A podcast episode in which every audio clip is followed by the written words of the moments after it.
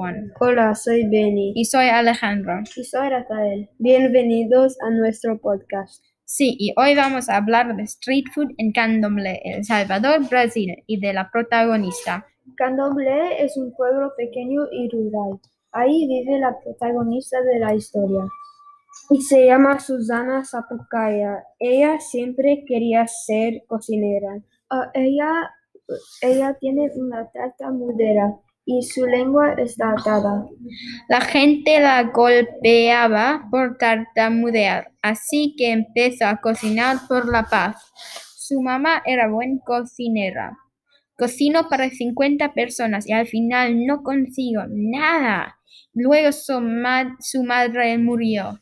Es muy triste, pero ella tiene mucha fuerza y ahora ella está bien. Oh, ella tiene un restaurante Allí se vende acaraje y avara.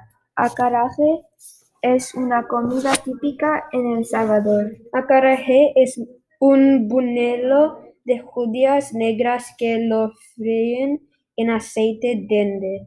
El aceite dende es un ingrediente mucho más importante en candomblé. Se usan para todo. Para los niños es como chuches. El avara es un bocadillo que puedes comer como entrante o para comida. Avara es una especie de bollos hervidos que se elaboran con frijol molido, condimentado con cebolla, gamos y aceite de palma. Muchas gracias para escuchar nuestro podcast y al siguiente podcast. Adiós.